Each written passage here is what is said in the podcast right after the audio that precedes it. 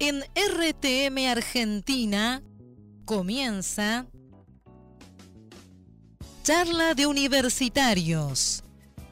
Un espacio pensado para vos. Escúchanos.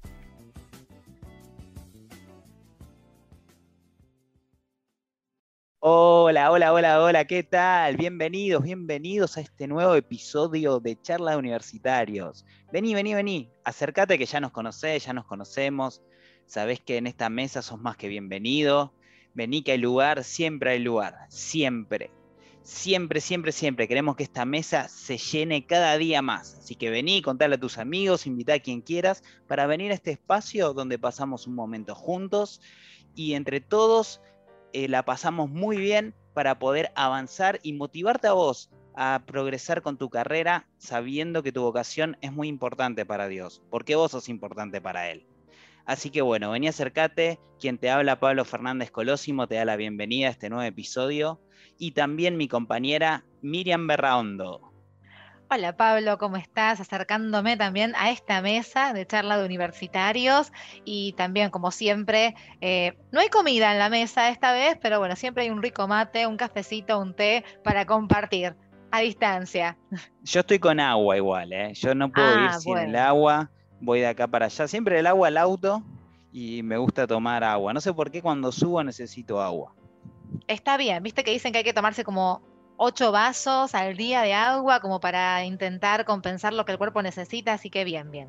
Venís bien, siempre saludable, Pablo, me parece muy bien. Lo Gracias. tuyo. Gracias, sí, yo había escuchado que eran dos litros de agua, ¿no? No sabía que ocho vasos eh, equivalía a dos litros. Eh, Así pero bueno, dicen sí, la- lo- los Nutris, ¿viste? mira vos, les nutris. Eh, bueno, la nutrición es una carrera que son más mujeres que hombres, eso tenía entendido. Ay, sí, hay una orientación, sí, sí, sí, más de, de- de mujeres que hombres, habría que estudiar por qué, pero es cierto, es cierto. Bueno, yo te cuento que estoy con el café descafeinado, así que al principio, mira. al principio fue como un horror, ¿qué es esto? Y después te digo que es cuestión de costumbre, te acostumbras. Con edulcorante, café descafeinado y ahí haciendo algunos cambios también saludables. Totalmente. Es, es una cuestión de costumbre, eh, de adaptarse a- al sabor. Eh, yo tomo café, té sin azúcar.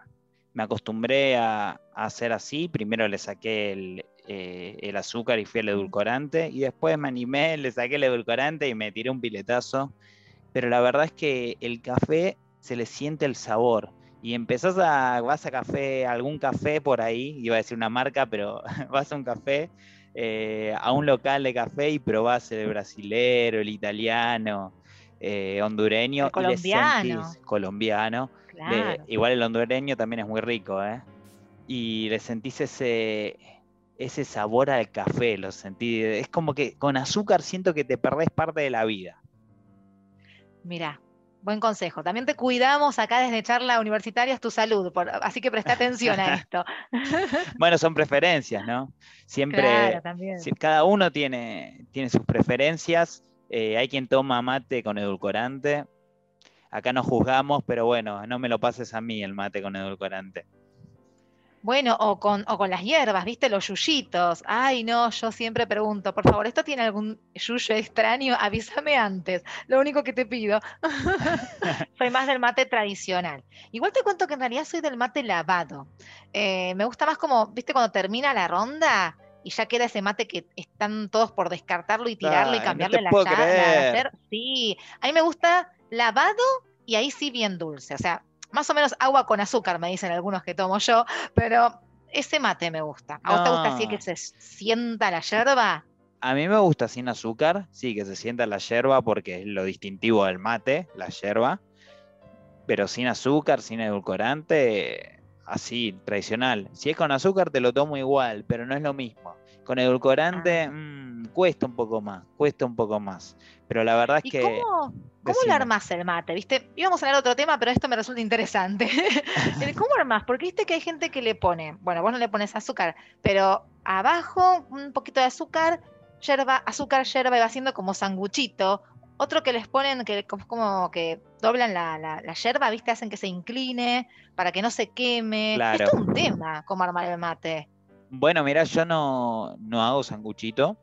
yo simplemente tiro la yerba. Mira, te cuento, te voy a contar el proceso que tengo.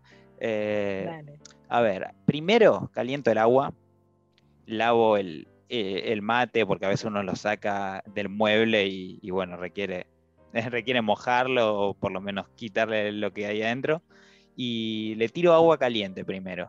Pongo la bombilla para que se caliente, la bombilla y el mate. Ah, no lo lleno hasta mira. arriba. Claro, que, que empiece a tomar temperatura. El Y mate, sin El yerba. mate sin yerba. El, el mate y la bombilla. Eso para empezar a tomar temperatura. Sí, lo lleno un poquito hasta abajo que agarre nada más los agujeritos de, de la bombilla. Con eso ya se va, por el material que tiene, se va a calentar. Obviamente que no hablamos mate de plástico, Claro, mate, mate. claro.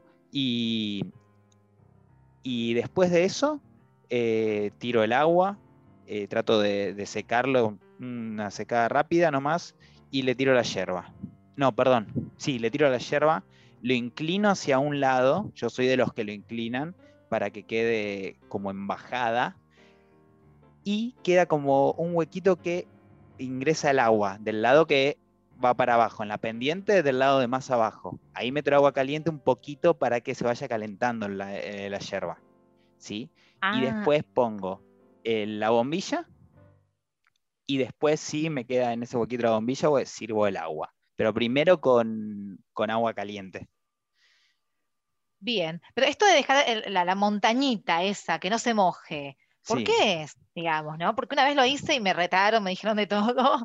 Es para que no Ah. se queme la yerba, para que no te quemes Mira. vos. ¿Cuál es el objetivo? Mira, yo tengo entendido, eh, tengo una, una teoría, yo no, no completo esa teoría, a mí me lo enseñó eh, una persona de misiones hacerlo así y le tengo respeto a los misioneros con el mate, por supuesto, eh, pero entiendo que en Uruguay lo hacen de esa manera y después dan vuelta la yerba, la bombilla va del otro lado, porque de esa manera la parte de arriba queda seca, la parte que queda más arriba está seca y lo podés usar, podés seguir usándolo, porque eso Mm. quedó seco.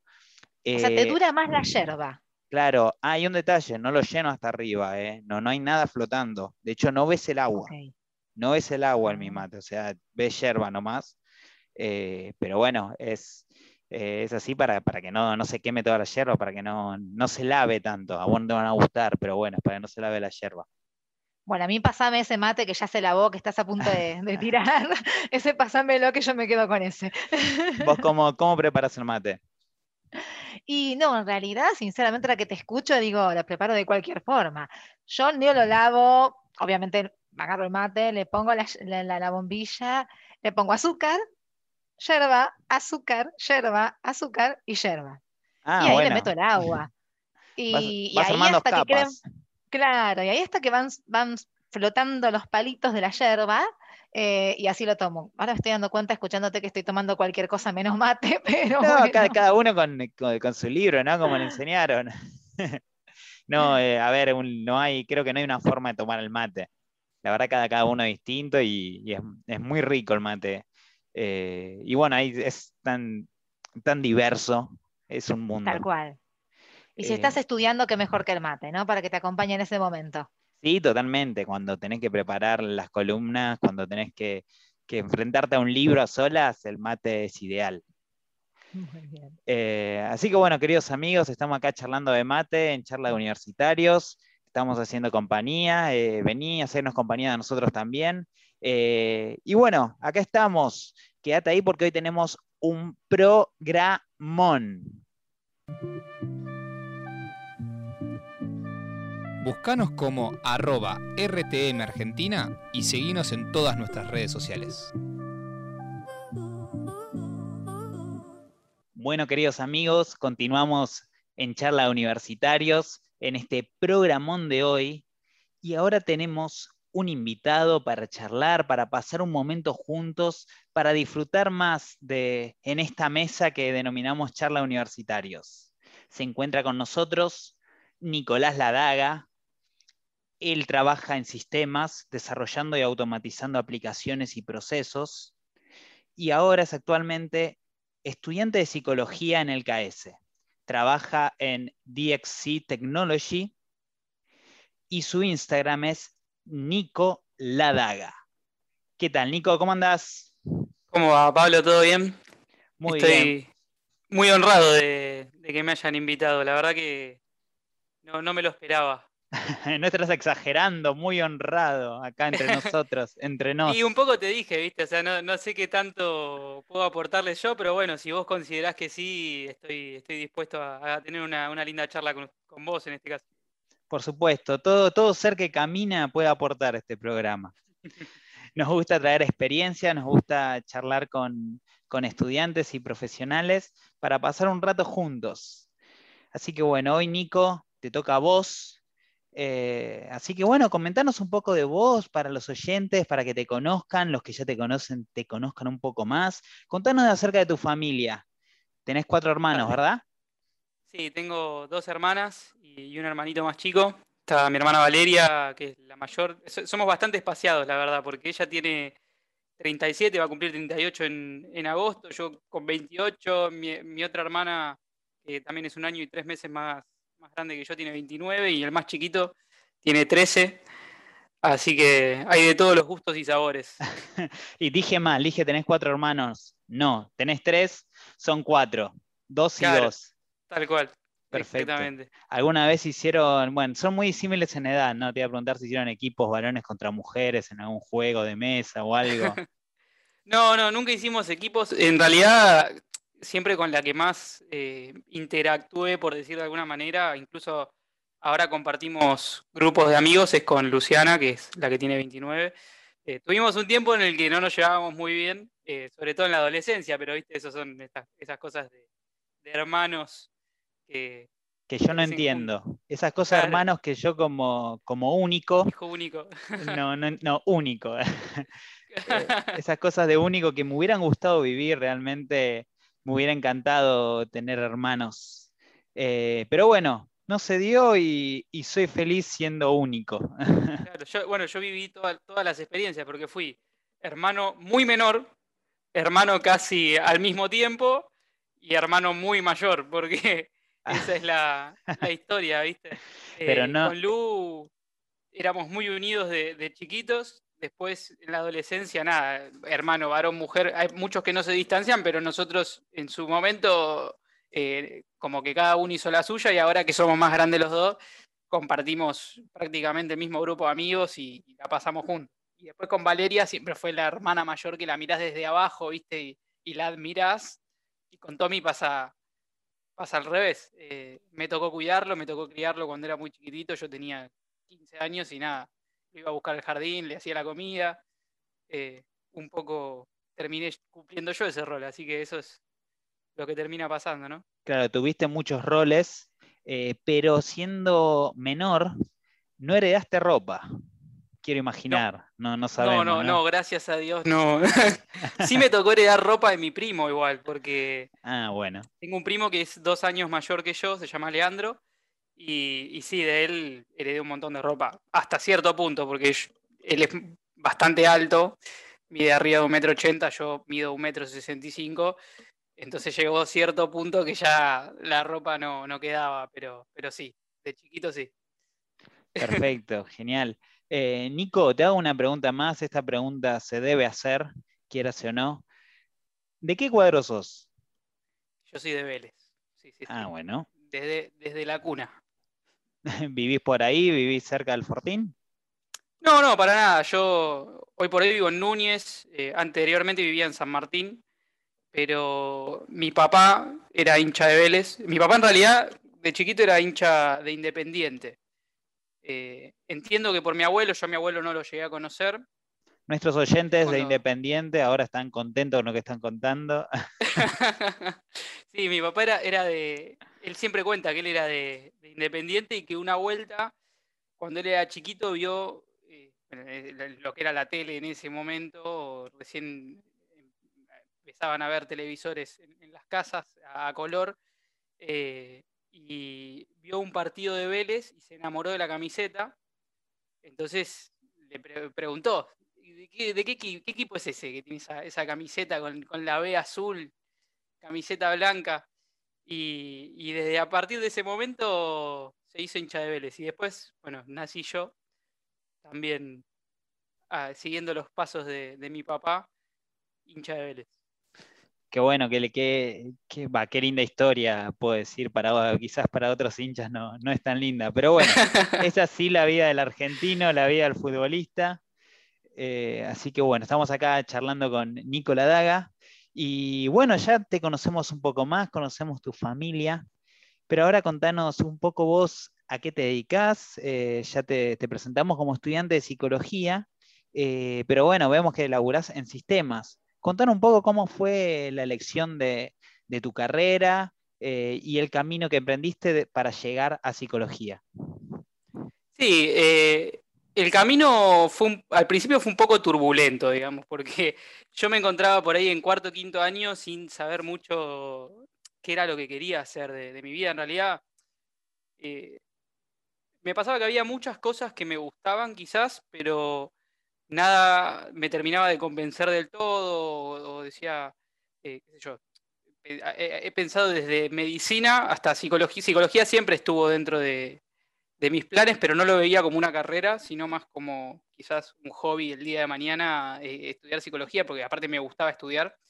Eh, y después, bueno, justo mi papá él había tenido oportunidades laborales dentro de sistemas en su momento, él había aprendido a programar en Visual Basic, pero como trabajaban en la empresa familiar, eh, nunca, nunca terminó aceptando el trabajo por ese lado porque, bueno, tenía que de repente renunciar a, cierto nivel de salario, o sea, iba a cobrar menos plata cuando le, hicieron ese ofrecimiento. Entonces, bueno, se terminó quedando en la empresa que en ese momento era de mi abuelo y es algo que yo creo que hasta el día de hoy él se sigue arrepintiendo de no haber hecho ese cambio porque, bueno, después explota lo que es sistemas y ya teniendo experiencia, posiblemente hoy por hoy él seguiría trabajando de eso y ganando buena guita. Claro, y, bueno, vos eh, empezaste con sistemas igualmente. Exacto, sí, yo un poco bastante influenciado por él, porque mucho no sabía qué hacer y era como él, bueno, no, sí, pero es el futuro, es el futuro, ahí nunca te va a faltar trabajo, vas a tener plata. Entonces, eh, un poco fue influencia de él, otro poco fueron gustos personales, porque eh, siempre me había gustado todo, todo el tema. Me gustaba por ahí más lo computacional, más el lado de la robótica que, lo que era la programación en sí, porque yo nunca había programado, eh, pero sí, era algo que, en ese momento me atraía y me interesaba aprender a hacerlo. Así que en principio fue, bueno, vamos por acá. Eh, claro, ¿y dónde empezaste a estudiar esa carrera? Esa carrera la empecé, la empecé a estudiar en la Universidad 3 de Febrero, en Caseros, que hacía muy poco tiempo que había inaugurado la carrera de, ingeniería en computación, que justamente tenía como esa parte de robótica que a mí me interesaba, en contra de, por ejemplo, la UBA con la ingeniería informática, que es más bien programación pura y dura, eh, u otras eh, que, también tenían esas betas por ahí más de sistemas. por ejemplo, la carrera de ingeniería en sistemas es bien orientada a la parte empresarial. La carrera de ingeniería informática es más orientada a la parte de programación, la ingeniería en computación es más orientada a la parte de, robótica, ¿sí? a la parte electrónica. Eh, no es una ingeniería en electrónica, es una ingeniería eh, como la informática, digamos, o como la de sistemas, que ronda alrededor de lo que, lo que es la programación, pero se enfoca más en eh, conectar eso con la, la, electrónica, digamos. Por ejemplo, trabajan mucho con procesamiento de señales y esas cosas. Claro, eh, siempre cuando encuentro un ingeniero me pierdo porque es ingeniero en algo. ¿Vos qué empezaste a estudiar? ¿Ingeniería en? Computación. En computación. Perdón la pregunta, pero siempre me, pierdo. Digo, él es ingeniero y me quedo ahí por las dudas para no pifiarle. Ingeniería en computación que ya nos contaste que tiene que ver con robótica. Perfecto. Dentro de, dentro de algunas otras cosas, sí. Sí, sí, pero no me marees, no me marees porque entiendo poco de, las ingenierías y me vas a empantanar en eso. Bueno, y contanos, eh, ¿cómo, fue el proceso para salir de, robótica que te gustaba para cambiarte y llegar a psicología? Eh, ¿vos Un proceso largo, en realidad, porque eh, em, yo empecé con ingeniería en, computación, pero bueno, llego a tercer año de la carrera pero dentro de la universidad empezaron como a, ponerme trabas eh, por diferentes cosas. Por ejemplo, la primera fue que, hubo un cambio de plan. En ese cambio de plan, si yo me pasaba el plan nuevo, perdía materias que yo ya había cursado, que yo ya había rendido. Si no me pasaba, nos pasaba que no podíamos avanzar con la carrera porque había falta de profesores, porque no había cantidad suficiente de alumnos eh, en la misma instancia que yo, con el mismo plan que yo. Entonces, eh, hubo, por ejemplo, de repente un cuatrimestre que podía cursar una sola materia. O que te decían, bueno, el cuatrimestre que viene vamos a abrirte física 2 y después no te la abrían. Eh, entonces, empecé a sentirme incómodo por esas cosas. Y además me pasaba que yo tenía tres horas de viaje hasta mi facultad. Yo vivía en San Martín, pero trabajaba en Martínez en ese momento en un call center y tenía que irme desde Martínez hasta Caseros, que es donde está la facultad, en colectivo. Bueno, después me compré un auto y, iba en auto, eh, pero también tenía una hora y pico de viaje y la verdad que era muy desgastante, entonces empecé a buscar otras alternativas. Entre esas alternativas encuentro que otra carrera que, me resultó muy llamativa cambiaba un poco el enfoque, que era la de ciencias de la computación de la UBA. La ciencia de la computación, eh, quizás lo que cambia es la aplicación de lo, de lo que es eh, en sí la, carrera, digamos, porque el ingeniero se ocupa muchas veces de utilizar por ahí o crear nuevas herramientas a partir de herramientas que ya tiene. Las ciencias es, bueno, un científico básicamente, eh, entonces diseña herramientas nuevas. O sea, resuelve, eh, básicamente, o sea, uno puede hacer lo que hace el otro, pero se especializan en realidad en cosas distintas. Depende de lo que uno quiera o pretenda hacer, es donde va a tener que elegir una carrera o la otra. A mí me gustaban las dos, realmente la de la UBA me gustaba mucho también y me cambié. Hice, eh, la UBA no me tomaron ninguna materia igual, eh, porque bueno, burocracia de la UBA, pero hice también, eh, bueno, CBC tuve que hacer, hice primer, primer año, segundo y dejé, porque en el camino también yo, bueno, trabajé como eh, en pruebas manuales, digamos, de, dentro de sistemas, que es lo más básico, digamos, no necesitas ningún tipo de conocimiento en sí de sistema más que un análisis lógico y saber hacer reportes. Eh, puede aprender cualquiera. Entonces, eh, fue, lo, fue lo que empecé y después fui avanzando ¿no? en, en sistemas. Claro. Y hasta ahora en este proceso nos contaste de cuántos años hablamos desde que empezaste en la UNTREF, pasaste por la UBA, ¿cuánto tiempo fue ese periodo? Y fue bastante, porque tuve tres años en. No, tres o, sí, tres o cuatro años en la, en la UNTREF. Después hice tres años en, la UBA, donde hice CBC primer y segundo año. Y después, bueno, fue que tomé la decisión de, de pasarme a psicología. Claro, fueron seis años que estuviste dentro de lo que es la ingeniería. Tal cual. Y, bueno, este proceso, imagino, largo, replanteándolo. Eh, ¿qué, qué, ocurrió en ese momento para que vayas por psicología? ¿Qué te sedujo de, de psicología? Fueron varias cosas en realidad. En principio fue un, poco la seducción de la psicología, pero también un poco el desencanto de, lo otro, ¿no? ¿Por qué? Porque yo me daba cuenta que yo, por ejemplo, tenía compañeros arquitectos, ¿sí? Que no tenían un título dentro de, de sistemas. Entonces, como que a vos te, hacía sonar cierta alarma y te decía, ¿es realmente necesario tener un título de ingeniero para poder hacer ese trabajo? Yo hoy, la verdad, te digo, es absolutamente deseable, pero no absolutamente necesario. Eh, pasa que, por ejemplo, vos, los conocimientos de programación, por ejemplo, hay, hay muchos cursos que son pagos, que incluso que te sirven como certificaciones internacionales que a veces carreras que están acá en Argentina en universidades nacionales no te brindan. O sea, son títulos de repente que te funcionan dentro de Argentina porque son nacionales, pero para poderte ir a trabajar afuera con ese título, en realidad eh, es lo mismo que nada.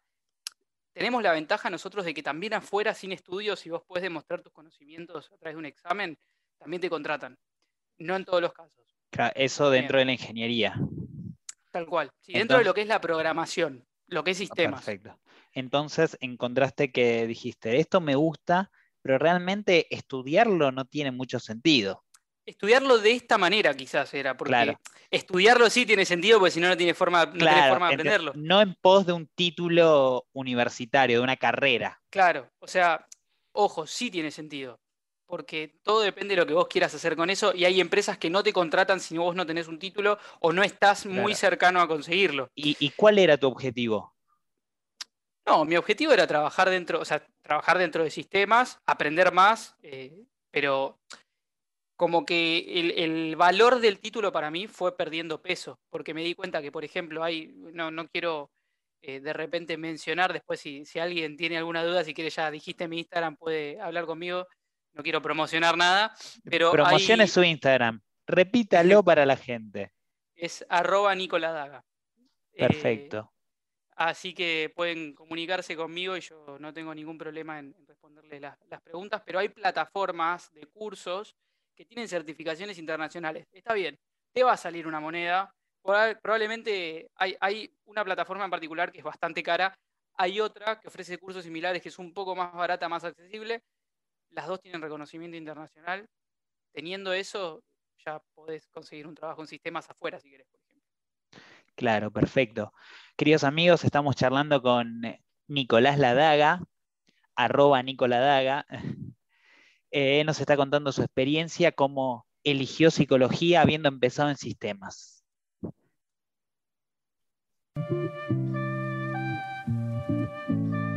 Buscanos como arroba RTM y seguinos en todas nuestras redes sociales.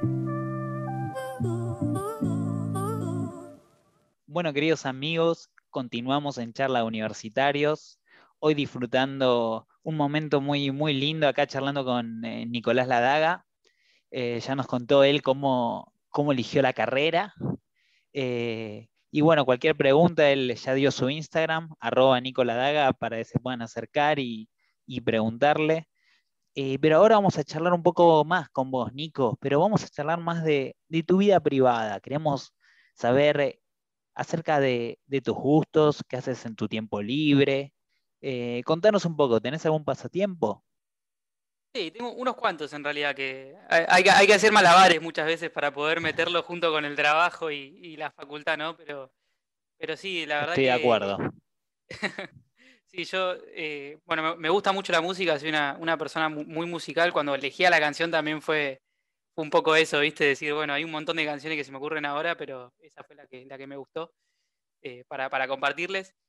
Eh, bueno, yo toco la guitarra, canto también, formo parte de, de- a- Ahora estamos intentando como armar un- un- una especie de grupito de alabanza en- en- para los adolescentes en la iglesia, formo parte de eso. Eh, Genial. Es importante deporte. aclarar a los oyentes, perdón, te tengo en este momento, que En, en la versión en vivo del programa eh, salen las canciones. Porque nos escucha en Spotify, no están las canciones por cuestiones de derecho. Así que la canción que se refiere a él es Mi Universo, de Jesús Adrián Romero, que siempre que sale en vivo el programa en RTM, usted lo puede escuchar en su versión completa que tiene las canciones. Simplemente eso nomás. Nos comentabas que estaban haciendo una banda eh, en la reunión de adolescentes y Sí, sí, también sí, del estamos deporte. empezando. Tal cual, sí. ¿Qué instrumento y bueno, tocas, Nico? Yo toco la guitarra, eh, empecé a aprender hace, hace un tiempo atrás, hace un, un año más o menos, que en realidad que estoy con un profesor, pero anteriormente había empecé a aprender solo. Eh, fue, yo tuve una, una lesión en mi mano eh, a principio del año pasado que, que fue por recomendación también del cirujano que empezara a meterle, entonces fue como, bueno, eh, vamos a recuperar la movilidad, le metemos con todo. Y así que entré, entré con un profesor, también canto, Genial. Así que bueno, eso es lo, lo que suelo hacer para, para ocupar mi, mi, parte, mi faceta musical, digamos. También te entretenés con el piano, ¿es verdad? Sí, es verdad, toco un poquito. Igual es, es lo que menos toco porque todavía no, no aprendí tanto. Apenas me puedo acompañar un poco y, y estoy aprendiendo. Ese lo estoy aprendiendo solo, por ejemplo. Así que de a poco, de a poco va avanzando. Lo importante es disfrutar de la música, eso es lo, que, Tal cual. lo más importante. Genial, bueno, ¿te- qué- ¿tenés una banda favorita?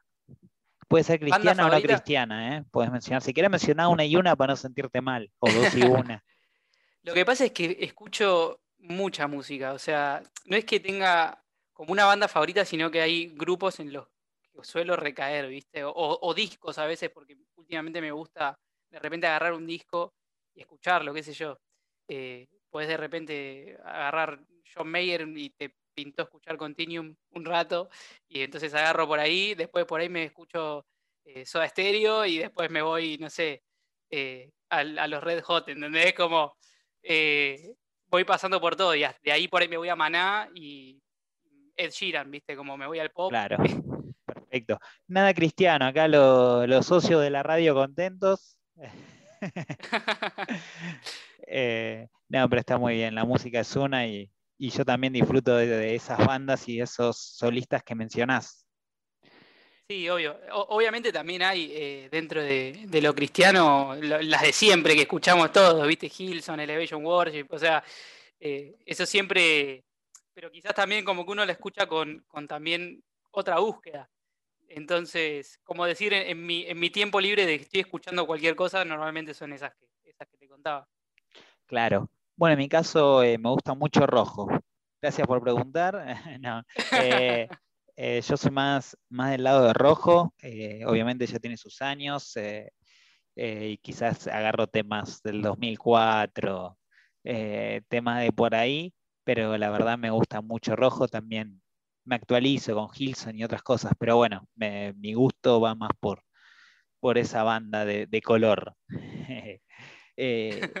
bueno, pero este no es tu único pasatiempo, ¿verdad? Sí, no, no, también, eh, bueno, me gusta mucho el deporte, eh, por eso también te decía, ¿viste? a veces es complicado acomodarse todo, pero intento, tengo, me compré cosas, por ejemplo, para entrenar en mi casa, para no perder el tiempo yendo hasta un gimnasio, entonces entreno acá. Eh, también me gusta jugar al fútbol, durante muchos años jugué al básquet, aunque ahora ya no lo hago más. así que bueno, nada, es, el deporte es, algo que forma una parte también esencial de mi vida y, y que durante mucho tiempo postergué también por el estudio y todo, y después fui aprendiendo que uno tiene que meter las cosas que le gustan y le hacen bien, además de las responsabilidades, pues si no te vuelves loco. Totalmente, ese es todo un tema para hablar. Eh, todos postergamos cosas, eh, pero está bueno aprender a organizarse y, hacer ambas cosas al mismo tiempo, ¿verdad? Tal cual, sí, muchas veces eh, a uno le da fiaca decir, bueno, me levanto un rato más temprano, ¿viste? Qué sé yo, tenés que entrar a trabajar a las 9 de la mañana y normalmente te levantás, no sé, yo por ejemplo vivo a 10 cuadras de mi trabajo, ahora estoy trabajando en mi casa, decís, bueno, yo trabajo a las 9, como me levante 8 y media, me tomo mi cafecito y empiezo a trabajar y estoy. Pero decir, bueno, me levanto una hora antes y entreno, ¿entendés? ¿Qué sé yo? Decir, hago un poco de ejercicio como para em, empezar distinto a la mañana, como no, no voy a estar estático todo el día. Así que es como tomar también esos sacrificios, que no son tan sacrificios porque después lo terminás disfrutando, ¿viste? Para poder meter esas, actividades. Totalmente, y es el secreto, madrugar. Tal cual. Esa, esa es la realidad. Eh, bueno, o sea que tocas instrumentos, eh, jugaste al básquet, entrenás en tu casa. ¿Jugás fútbol también? Sí, juego, juego al fútbol, pero con amigos más que nada. Hace unos años también jugaba torneos de fútbol. Eh, estamos viendo si, si, me, anoto en algún torneo para los sábados a la mañana con, otro grupo de amigos. Eh, pero sí, me gusta mucho y, siempre que puedo, algún partidito que me puedo meter en mi, en mi agenda, ahí estoy, firme. Perfecto, qué bueno. Bueno, queridos amigos, estamos acá en Charla Universitarios eh, compartiendo con Nicolás Ladaga, tenemos algunos mensajes de los oyentes. Vamos a escuchar. Hola chicos, ¿cómo están? Muy bueno el programa. Soy Luciana, eh, soy hermana de Nico. Estaba escuchando la entrevista, la verdad que muy bueno. Nico, eh, espero que sigas cantando y sigas haciendo música, que sé que es lo que disfrutas y lo que te gusta. Les mando un beso enorme a todos. Esa era Luciana, de mi hermana. Muchas, muchas gracias, la verdad que no me lo, no me lo esperaba. Eh, bueno, ella mandó. agradecerle, agradecerle a Luciana que te está escuchando, agradecerle. Gracias, Lu. Sí, la verdad que yo también la, quiero mucho y, ha sido una gran amiga, además de una hermana, estos últimos años que, nos acercamos mucho, así que ella ya, ya sabe todo lo que, lo que pienso y lo que, lo que siento. Pero, pero es bueno publicarlo, a ver, decirle ahí en, en una frase. No, es, es, eh, es un amor muy grande y, y la verdad que recuperé, digamos, de alguna forma a, mi hermana de la infancia, digamos, de esto de, jugar como cuando éramos chicos, de matarnos de risa, poder juntarnos, comer, eh, compartir amigos, eh, es algo que, lo disfruto muchísimo y que lo valoro con, con todo mi corazón. Así que, nada, eso. Qué bueno. Bueno, acá me dicen que tenemos un mensaje más, así es así, ¿no? a ver. Perfecto. Hola chicos, soy Alejandro de Pacheco Nada, le quería agradecer por el enorme trabajo que vienen haciendo. Nada, quería mandarles saludos por, por nada, porque soy un admirador de, todo lo que, eh, todos los programas que vienen haciendo, la verdad es que me ayudan, los veo todo el tiempo, los estoy siguiendo. Gracias, Alejandro. Así que nada, quería eh, en esta oportunidad agradecer por Nico porque nada, se anima, se copa a, hablar un poquito de su vida. Eh, gracias porque es un gran apoyo. Nada, crack total. Les mando un abrazo a todos y espero que anden bien. Gracias, igualmente, Alejandro. Saludos. Gracias, Ale. Sí, él, es un hermano también para mí. Es, como un hermano menor, digamos. Lo conocí en la iglesia hace, hace ya unos años y tenemos una, muy linda relación. Eh, eh, siempre viene acá a casa, jugamos a la Play, hacemos música juntos. Con él estoy compartiendo el grupo de alabanza de followers. La verdad que hay una diferencia de edad realmente que, nosotros tenemos y por eso digo, es, un hermano, es un hermano menor. La verdad que también es otra, otra de las personas que, quiero con, todo mi corazón. Ah, genial. Eh, gracias a los oyentes que nos envían sus mensajes. Eh, Followers es la banda de adolescentes de la iglesia que nos comentabas antes, ¿verdad? Exactamente. Followers en realidad es el grupo de adolescentes eh, ah, en general, digamos. Nosotros vamos a simplemente hacer un poco de, música para ellos. Perfecto, genial. Eh, bueno, Nico, tengo algunas preguntas para hacerte. Así, podemos conocerte más. Acá se escucha el sonido del papel. ¿Estás preparado para estas preguntas? No, estoy preparadísimo. Vos, vos tirala, vos tirala. Bueno, a ver, vamos a empezar con una, con una sencilla y muy rica, dicho sea de paso. Para postre en un asado, ¿qué preferís? ¿Helado o flan con dulce de leche? Hasta picante, ¿eh? O sea, ya, con, asado como que ya me, descolocaste un poco, pero... El asado está. El, sí, el, asado ya está. Lo que pasa, esto está fundamentado. Yo me pasa que no soy muy de lo dulce, pero justo tanto el helado como el flan con dulce de leche son los dos postres que me gustan, ¿entendés? Es como los inevitables. ¿Hay algún oyente que no le guste alguna de estas dos? Por favor, comuníquese y ya nos encargaremos de usted. Y sería complicado, ¿eh? te digo que si encontrás uno, me va a dar mucha lástima. O sea, voy a, sentirme muy mal por esa persona. Bueno, haga su elección. Tiene que elegir uno. El que voy a elegir es el helado, pero por una cuestión de que el helado siempre entra, ¿viste? Siempre hay un espacio para el helado, es líquido, es agüita. Perfecto, bueno, vamos a seguir eh, eh, alimentándonos. ¿Qué, preferís? ¿Proteínas o carbohidratos? Eh, como persona que, que, está intentando ponerse en forma y que no sea de pelota, eh, te diría que la proteína y lo más magra posible, ¿no? El carbohidrato igualmente, para, el que no sabe, eh, es un nutriente esencial en su justa medida y también protege al cuerpo de la pérdida de proteína. O sea, cuando uno hace ejercicio para consumir energía que no sea proveniente de la proteína, es necesario el carbohidrato, así que no hay que dejarlo fuera. Pero la proteína es más rica para mí, la carne a full asado, volvemos para atrás. Y, y en este caso me quedo con la prote.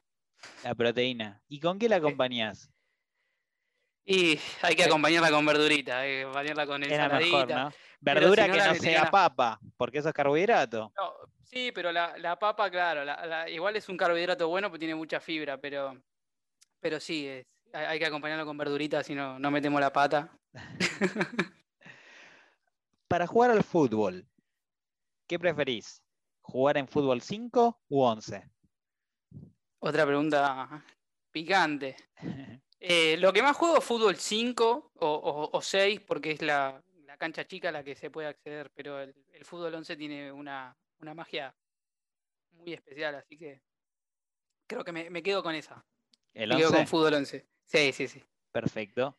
Siguiendo con el deporte, pero cambiando de disciplina, vamos al básquet, que lo practicaste de chico. Qué lindo. Tenés que elegir uno de estos dos equipos. El Lakers de O'Neal o el Spurs de Manu.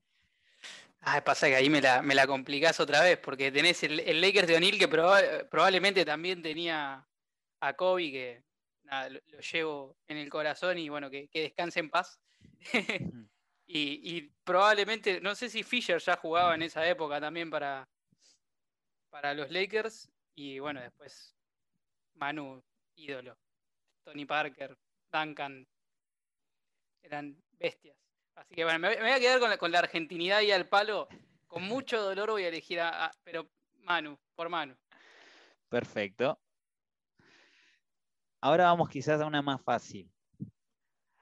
iOS o Android. No, Android, sin duda. Eh, sobre todo para, para el que es programador, siempre busca lo, lo más abierto posible a, a modificaciones. Entonces, bueno, es un sistema mucho más abierto Android. Perfecto. FIFA o PES. Y eso fue cambiando con los años. De chiquito PES, ahora FIFA sin dudar. Bueno, yo de chiquito era el Winnie, Winnie Eleven. Claro, bueno, el. Winnie Eleven, lo que pasa es que vos cuando pasás, pasabas del Winnie Eleven de Play 1 a la Play 2, ya era el PES.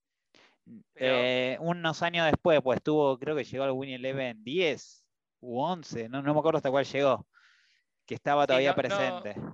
No te sabría decir exactamente cuándo fue el cambio, pero yo sí, en la Play 2 te aseguro que era el PES. El PES. Ahora, en cuanto apareció la Play 3, el FIFA le pasó el trapo al, al Pro Evolution monumentalmente.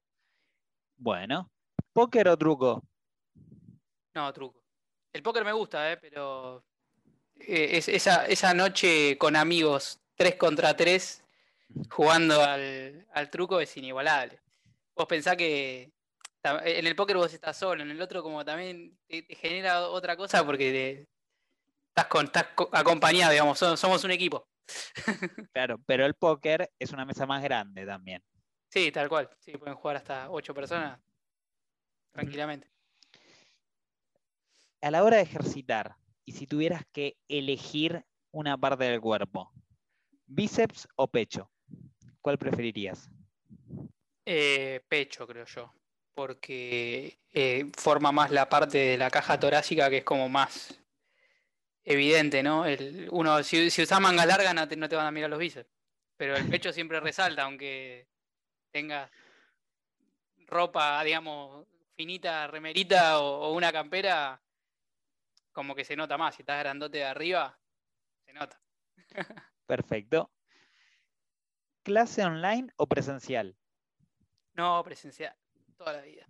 La online está buena porque te da, te da tiempo para hacer otras cosas, pero no hay, no hay como estar ahí en el cara a cara y, y compartir también el, el espacio con, con otros compañeros, alumnos, interactuar, socializar. Yo soy muy sociable y necesito esa, esa compañía, así que sí, tal cual. Es presencial sin duda. Perfecto.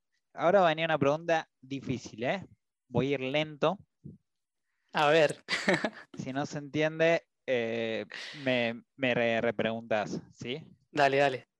Si recibieras 10 mil dólares y tenés que distribuirlos en tres grupos disímiles, 50%, 30% y 20%, ¿a qué destinarías cada porcentaje? Ah, picante la pregunta, está complicada. Advertí, es difícil. Acá también Sí. pensamos. Entendí, entendí igual, la pregunta la entendí. 10 mil dólares divididos en tres. Y yo creo que los pri- o sea, En tres grupos que no son iguales. claro, ¿eh? sí, sí, son, son separados, 50, 30, 20. Ah, estamos bien.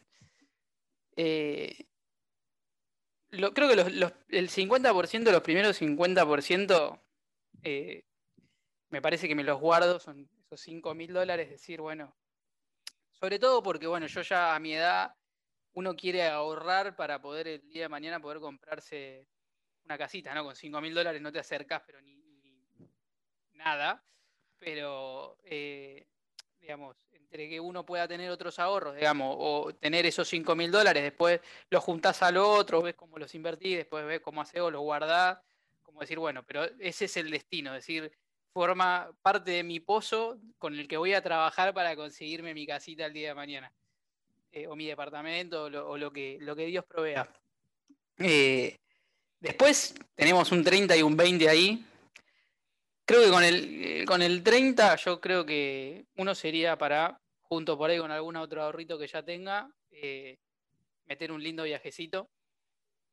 Por ahí ir a conocer España me gustaría mucho porque eh, digamos, yo tengo doble nacionalidad y, no conozco todavía esa parte, así que me gustaría. Y el otro 20% creo que los meto en instrumentos, en, cuestiones de, música. Ahora, por ejemplo, me gustaría comprarme algo como para grabación, ¿viste? Hacer un, pequeño estudio, eh, pero no, no necesariamente para grabar, para vender ni nada por el estilo, sino para, por ejemplo, de repente poder grabarme, escucharme y cantar arriba, por ejemplo, lo que yo ya grabé o esas cosas, o para practicar incluso, entonces eh, ese 20% iría seguramente por, el lado musical.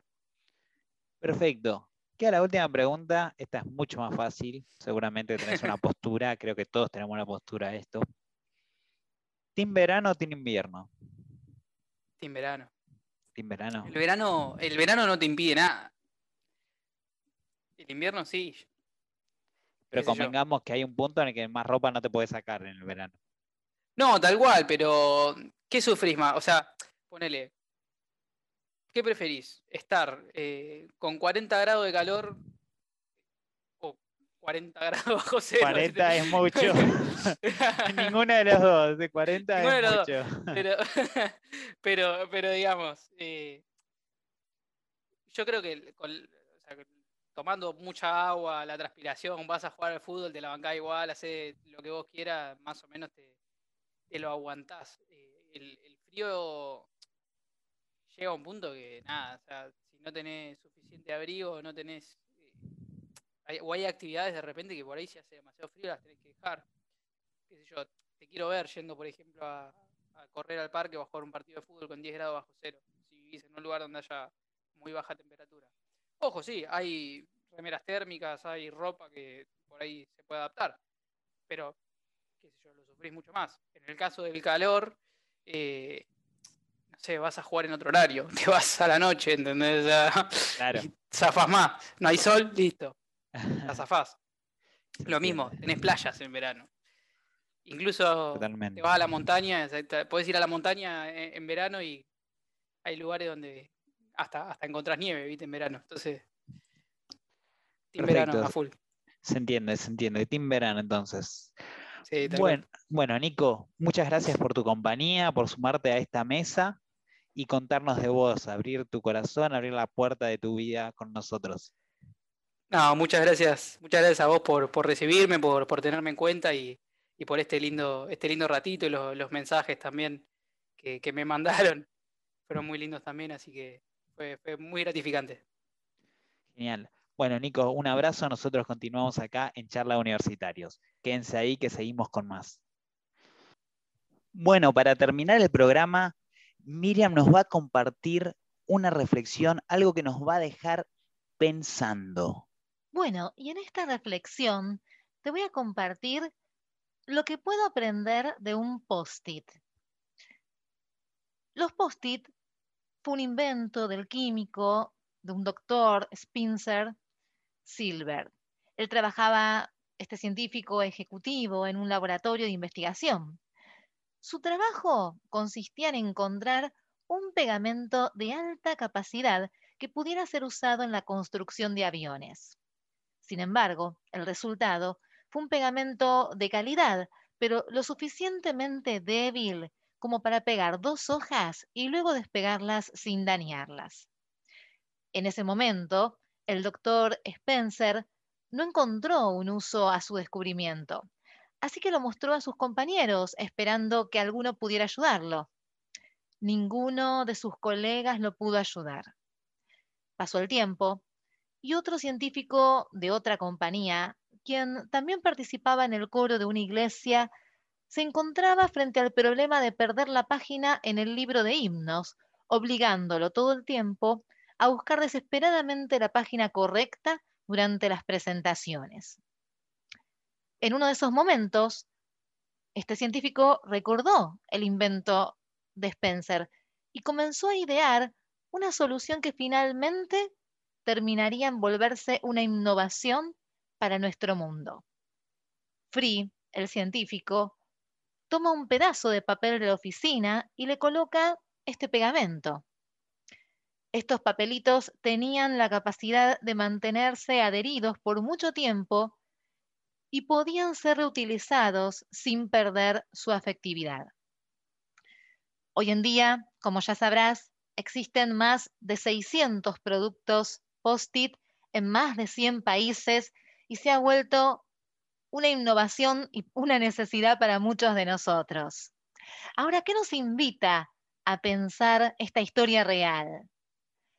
Nos lleva a reflexionar cómo puedo construir mi futuro, mi desarrollo personal, a partir de lo que no tengo, a partir de aquello que considero una debilidad.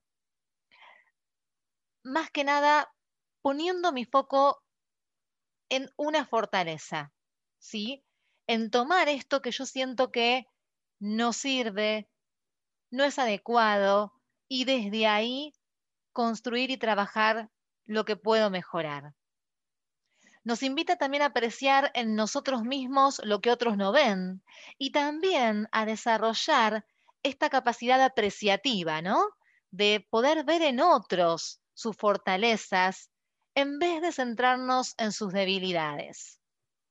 Y desde este enfoque, que luego la psicología va a traerlo como, como la práctica del ser apreciativos, de apreciar lo más simple, las pequeñas cosas que tenemos, ¿qué pensás que te va a ayudar a mejorar en tu vida profesional, en tu vida laboral, en tu vida como estudiante?